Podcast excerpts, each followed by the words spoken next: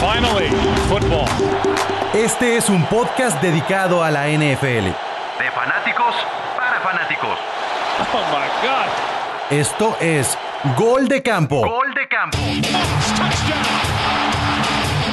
32 colaboradores Un representante por equipo. con un solo objetivo. Hablar de fútbol americano.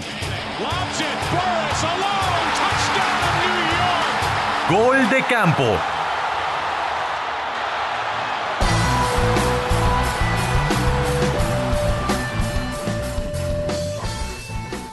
Este es un podcast dedicado a la NFL. Bienvenidos a Gol de Campo, al único y al original. Y ustedes no lo saben, pero antes de que saludara en este momento hice tres intentos fallidos porque me gusta saludarlos como se debe en este podcast y me gusta presentar el episodio como, como ustedes se lo merecen. Mi nombre es Pablo González y el día de hoy vamos a hablar nada más y nada menos que del especial divisional del eh, NFC East.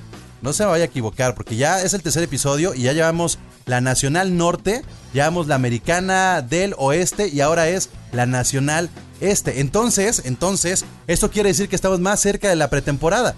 Los especiales divisionales están hechos para que en cuanto terminemos ya le entremos de lleno a la pretemporada, que serán algo así como tres o cuatro semanas, e iniciamos con la semana 1 de la NFL. Entonces, bienvenidos a Gol de Campo, una vez más, ya son 11 episodios y el día de hoy, el día de hoy, para aquellos que no han escuchado nunca Gol de Campo, déjenme les explico un poco, de los 32 representantes que tenemos por equipo, el día de hoy nos acompañan los cuatro de la Conferencia Nacional División Este, pero además nos acompañan cuatro personas, cuatro representantes que hacen la contraparte, la contraparte, los que tendrían que enfriar un poco el comentario de nuestros apasionados divisionales. Entonces, de eso se tratan también los especiales divisionales, de poner un equilibrio, de que no todo salga de la víscera de los representantes de cada división, sino que también la cabeza de los que pertenecen a la conferencia opuesta también puedan opinar. Y el día de hoy el roster está este, conformado por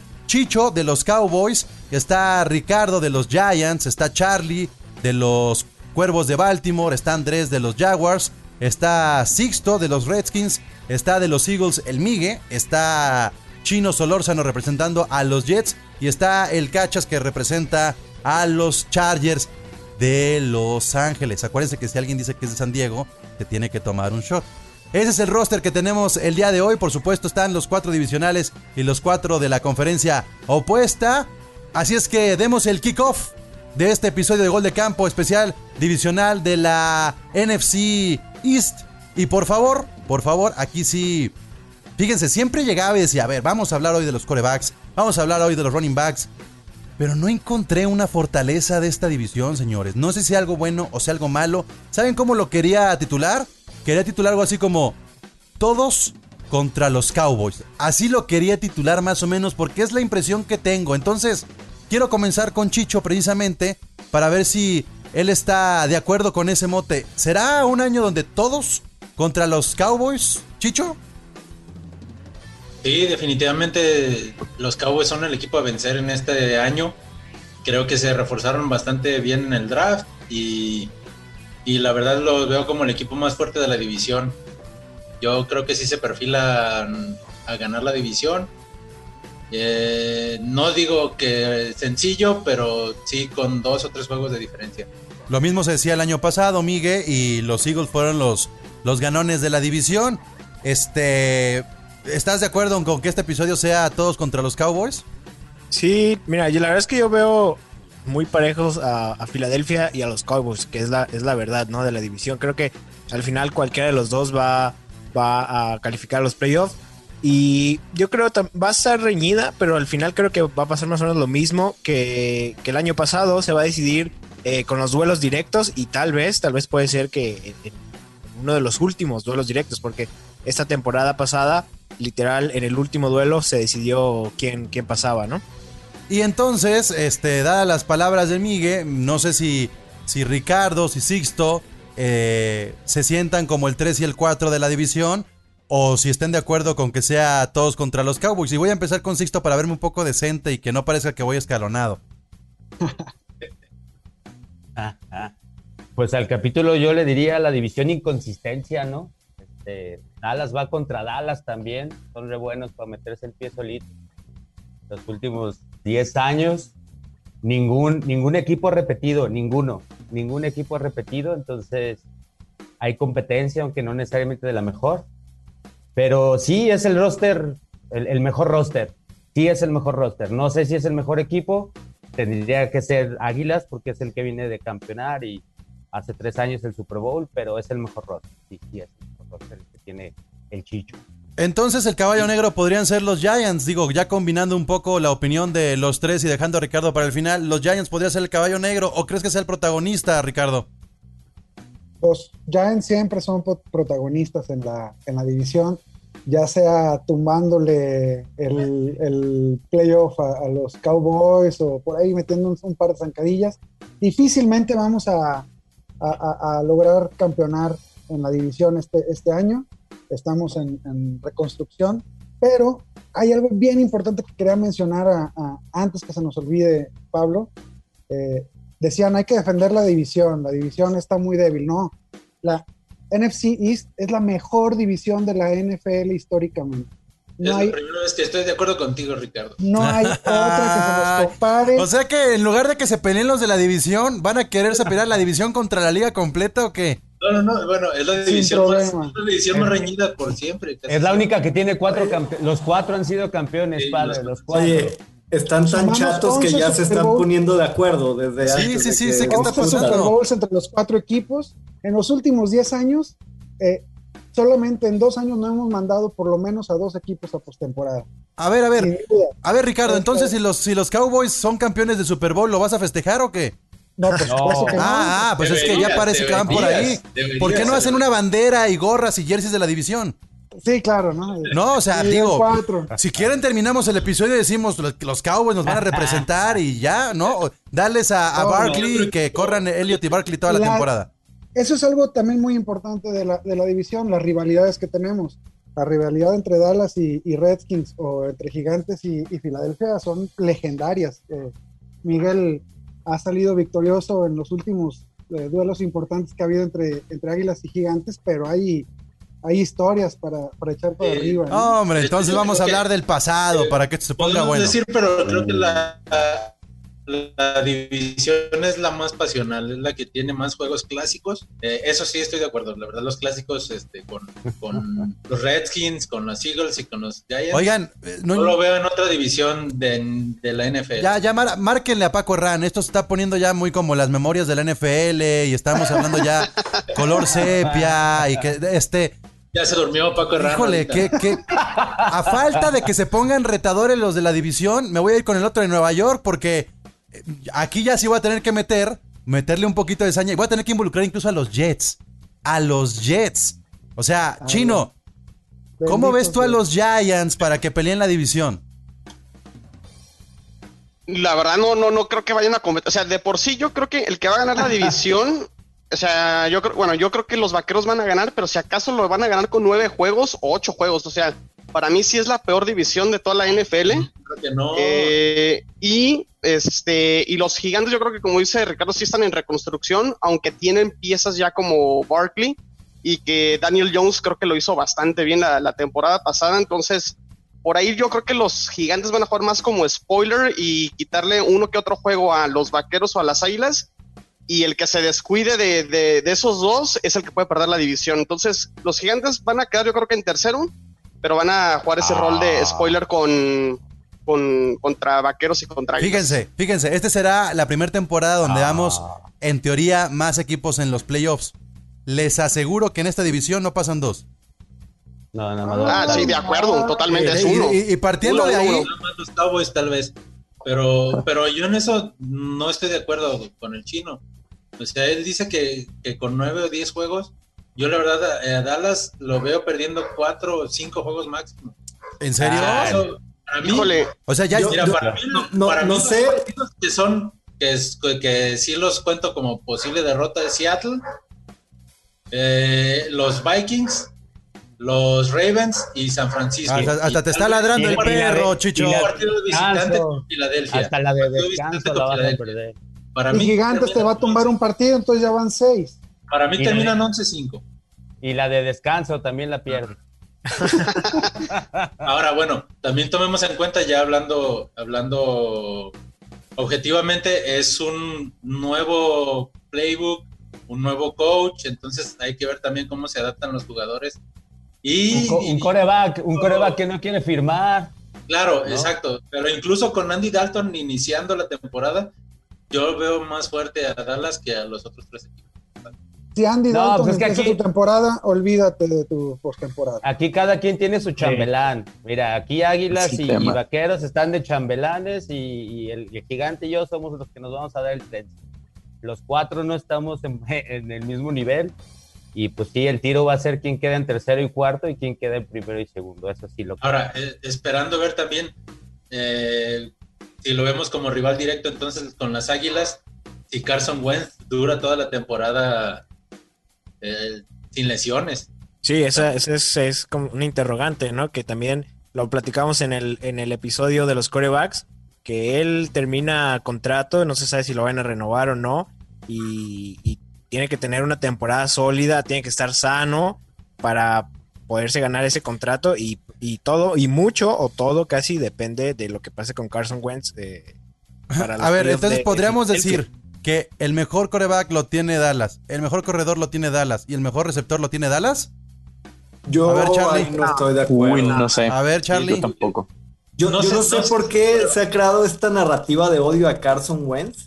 Sí. O sea, de, de, de tirarle. Por frágil.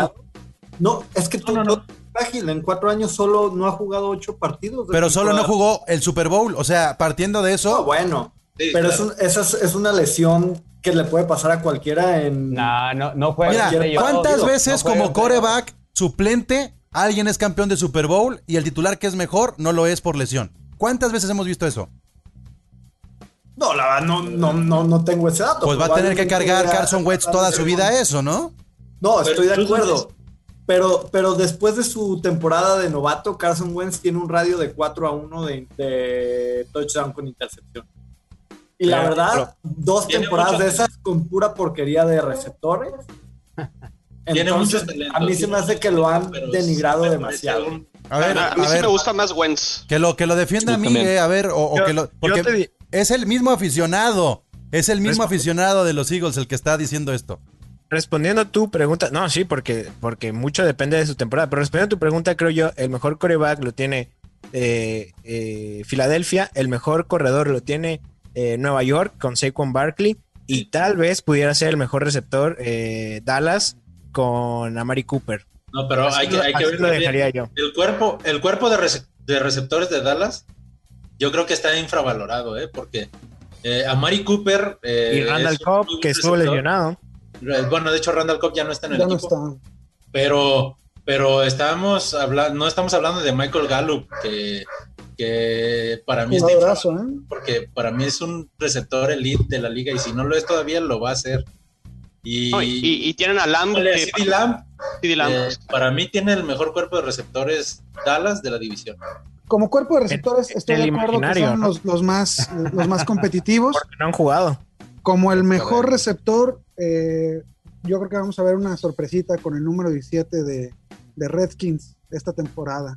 Ese Terry McLaurin ¿Sabes dónde Dallas tiene una ventaja sobre los demás? Creo que en su línea ofensiva y ahí es donde creo que van a aprovechar sus, los receptores que dice Chicho y a Elliot para que tenga buena temporada. Entonces, eso, la línea ofensiva ya es como más un mito que...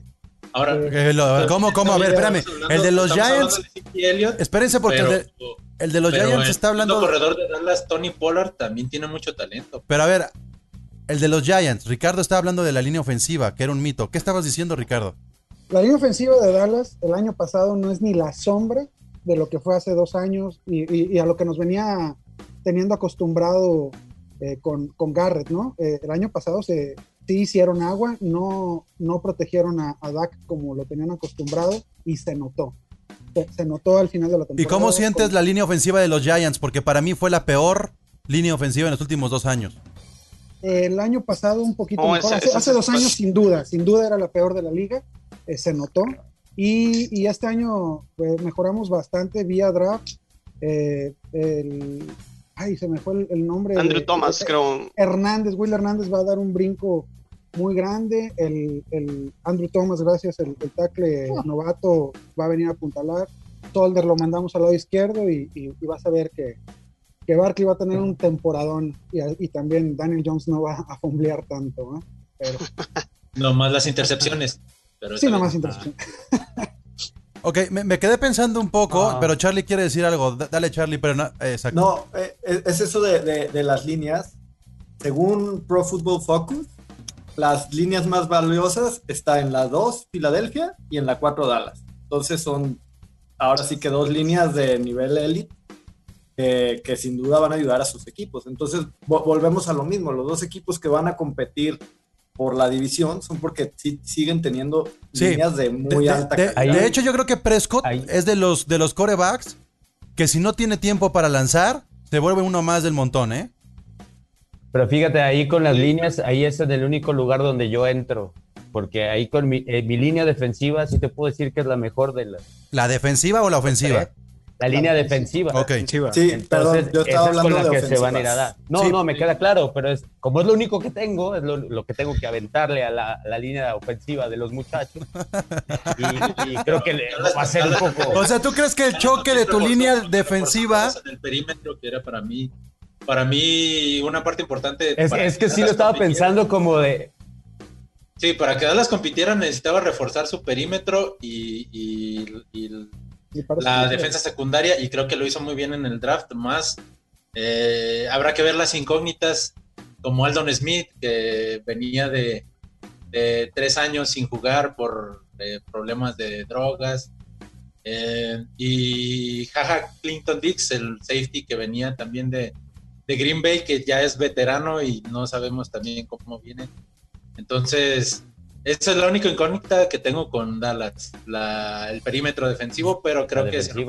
Yo creo que tu mayor incógnita es tu nuevo coach. Sí. Vienes acostumbrado a tener a, a Garrett, sí, sí, aplaude para todo y, y toma pésimas decisiones, pero Pero ya lo tienes, ¿eh?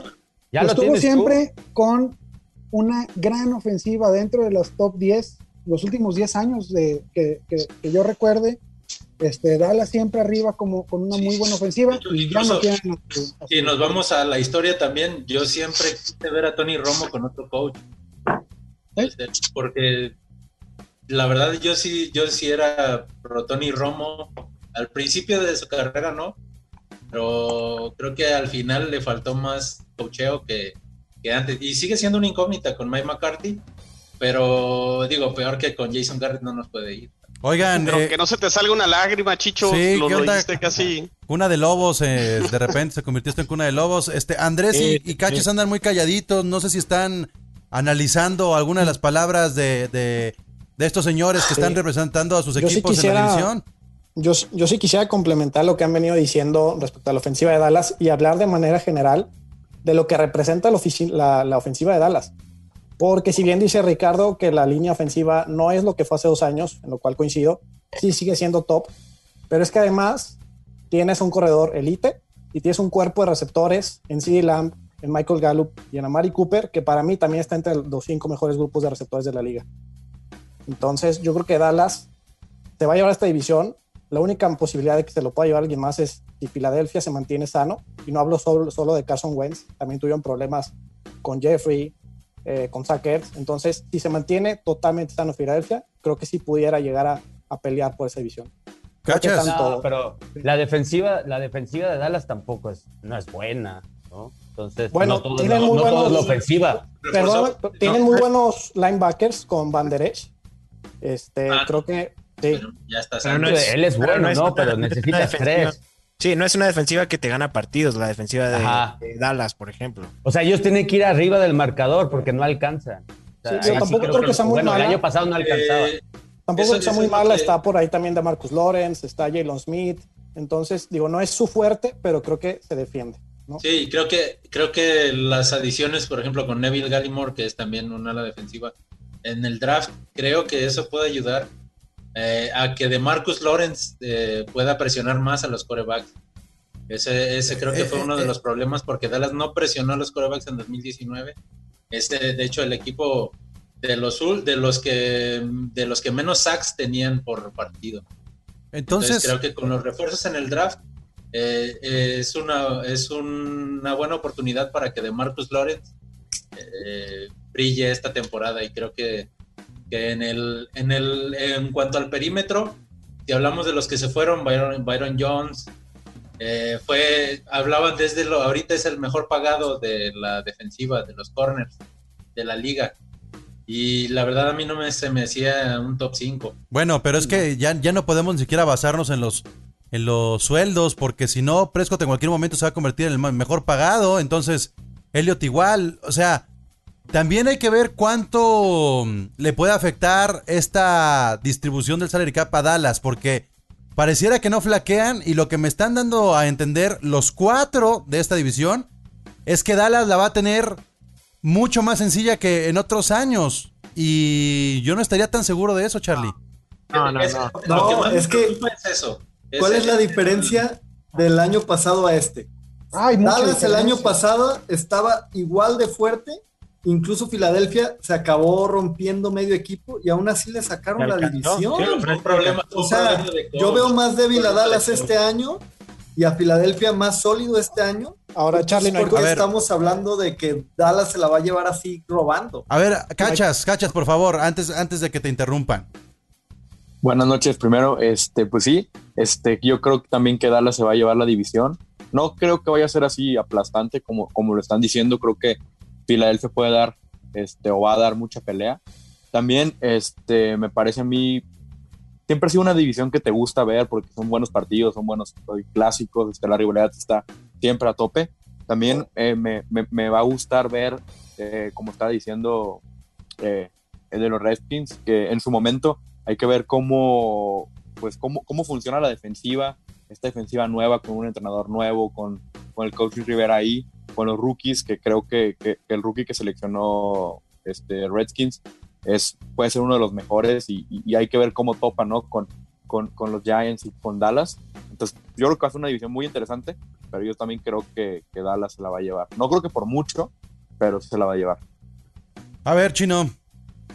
Creo que lo único que estamos de acuerdo o vamos a estar de acuerdo todos es que el que llegue a ganar la división, ya sea Dallas o Filadelfia, no tiene nada que hacer en playoffs, ¿verdad? bueno, tranquilo. ¿eh? A ver, eh, entonces, hablando entonces vamos a llevarlo a este otro nivel. por favor. Vamos a llevarlo a este otro nivel, señores. ¿Hasta dónde va a llegar el ganador de la división? Sea quien sea, ¿hasta dónde va a llegar el representante de esta división? ¿Tendrán representante en Super Bowl? ¿O se van a quedar en final divisional? ¿O se van a quedar en los wildcards? No sé. A ver, Chicho, dinos, por favor. Si me, si me hablas a mí, eh, a decir que el Super Bowl. mi mayor preocupación es, eh, cómo se cómo se cómo voy a festejar ¿Qué, tan pedo me voy a poner en febrero mi mayor preocupación es qué tan pedo voy a estar en febrero ok ya bueno también pero cómo se compaginan con el nuevo coach con el nuevo playbook porque yo sigo viendo a Dak Prescott iniciando la temporada y la verdad si si el equipo eh, se acopla bastante bien al nuevo playbook yo lo veo por lo menos en final de conferencia yo no creo que, dadas las circunstancias de entrenamiento de este año específicamente por el COVID, que los equipos que tengan nuevo coach, nuevo head coach, puedan llegar muy lejos porque van a tardar en arrancar. Van a, va a ser unas, las primeras cinco semanas van a jugar sin arriesgar, muy predecibles. Y a partir de la semana 5 vamos a ver el nivel real, pero si esas, esos primeros cinco juegos no, no los aprovechan, Charlie, creo que sí puede este receso ser eh, un enemigo, ¿no? Totalmente, y yo creo que también tienen que tomar en cuenta contra las divisiones que se enfrentan, que son para mi gusto de las más fuertecitas, que es lo que vendría siendo el oeste de la nacional y el norte de la americana. Sea, vas a tener San Francisco, Arizona, Seattle, este, los Rams. obviamente, que, y, acá Baltimore, Pittsburgh y Cleveland, que la verdad los, son equipos muy sólidos. Ahora, eso, es, algo, que, eso es algo que, sí estoy de acuerdo. Y creo que eso va a ir también para todos los equipos. Eh, dadas estas circunstancias, no van a ser eh, iguales los entrenamientos, los juegos de pretemporada, no, o sea, es una, es una temporada muy atípica y las lesiones podrían estar eh, mucho más propensos los, los jugadores. que en otras temporadas. Pero mira, me puse a ver así lo- lo- el schedule de todos, ¿no? Y, y la verdad sí, la NFL como que sí acomodó como para que, como si fuera la FIFA, ¿no? Ok, van a jugar sus 16 juegos, pero vamos Sí, a, a beneficiar a unos y a otros. Eh, Dallas, los primeros nueve juegos, siete son contra equipos que no fuimos a playoffs, ¿no? Ahí para que arranque fuerte. Sí, pero eso es porque Ah, Dallas también terminó en segundo lugar la temporada pasada. Es la gran ventaja que tiene Dallas sobre no? Filadelfia. Porque Sí, no fue a a- a, playoffs. por ejemplo, a Gigantes lo pusieron de carne de cañón en sus dos, en sus dos lunes por la noche, le, le aventaron a, a- a Pittsburgh, Pittsburgh. Y, a, y a Tampa Bay. ¿no? Sí, hablando de calendarios difíciles, eh, y estoy de acuerdo contigo, Pablo, el inicio de la temporada es lo que me hace no ser, no estar muy optimista con, con, con el equipo este, este año. Pero tú Eh, deberías ser el más optimista. El, el- el- el Empezamos- cuerpo ofensivo de los contra- Giants, para mí, es el más versátil de esta división. Y por fin es el segundo año con esta continuidad. Que para no hay mí puede ser. Va a cambiar la ofensiva y esta ofensiva por pase se va a enfrentar primero a, a Pittsburgh, que fue cuarto en defensiva contra el pase, después a Chicago, octavo, San Francisco, primero, y luego contra Los ¿Te Ángeles. asusta Rams. Pittsburgh? ¿En serio les asusta Pittsburgh? La No, ofensiva de Pittsburgh por, por aire, claro que sí. ¿En serio? Claro, sí, claro. Después La- del la- año la- pasado. O sea, con un Rotlisberger que no sabemos cómo va a regresar, con Yuyu No, que la, no. de- la defensiva No, por estamos hablando de la, Ok, él está hablando ok. de la La defensiva, defensiva, que le van a poner. Ah, ok, ok, ok, ok. Sí. va, va a ser, va a ser un inicio muy duro para, para Danny, Danny Jones, que, que además tiene que aprender un, un playbook nuevo en, en- en línea, ¿no? Pero entonces, ¿cuál va a ser la apuesta con los Giants entonces? Ah, La- la- contra, los, contra, la- contra los cuidavacas, la que quieras. Ahí está, bueno. ya, ya vamos a empezar con la apuesta. Que se arme, que se ya. arme, sí. De A ver. entrada, de entrada, yardas totales, Barkley contra Elliot. Ah, sí, sí, lo habíamos Barkley. apostado fuera, fuera de, ¿eh? fuera, fuera de línea, pero sí, estoy de acuerdo. Oigan. Yo creo que Elliot va a tener mejor temporada que Saquon Barkley. Antes de, antes de cerrar, antes de cerrar esta apuesta, estaba intentando que se conectara este nuestro especialista. El comisionado, el comisionado de las apuestas. Y yo lo quería meter de manera un poco más tecnológica, pero lo vamos a hacer a través de altavoz. ¿Cómo estás, Hanson? ¿Qué onda, Pablo? ¿Qué pecho? Oye, pues primero que nada queremos preguntarte, ¿quieres apostar algo el día de hoy con los de la división? ¿Qué nos De... vas a apostar? ¿Qué nos vas a apostar, Hanson? No, me meto, güey, no, no. ¿No te quieres meter en alguna apuesta? Aquí está Chicho, aquí está también Ricardo, algo que les quieras apostar. No, los pitufos son nuestros hijos, pues, de los empacadores, pero... pero no. Esta vez no se enfrentan. Esta Ahora, vez no se pa- enfrentan. para que te compenses un poco, Hanson, y no veas que es algo en contra tuya, ¿no le quieres apor- apostar algo a Sixto? No, ¿así no? Ajá, sí, a los Redskins, mínimo. No, no, no. No, güey, me- siento que voy a abusar de ellos, güey. La neta, no, esta división yo ahí no me quiero meter. Bue- pues, si quieres, no sé, pues apostamos cuando abren los cines otra vez después del coronavirus. Algo, algo, lo que tú quieras. No, Pablo, ya déjeme en paz con las apuestas, güey. Voy a salir muy mal de gol de campo con, con esto. Que nomás las anote, que nomás las anote. ok, ah, nos vemos. Órale, te mando saludos.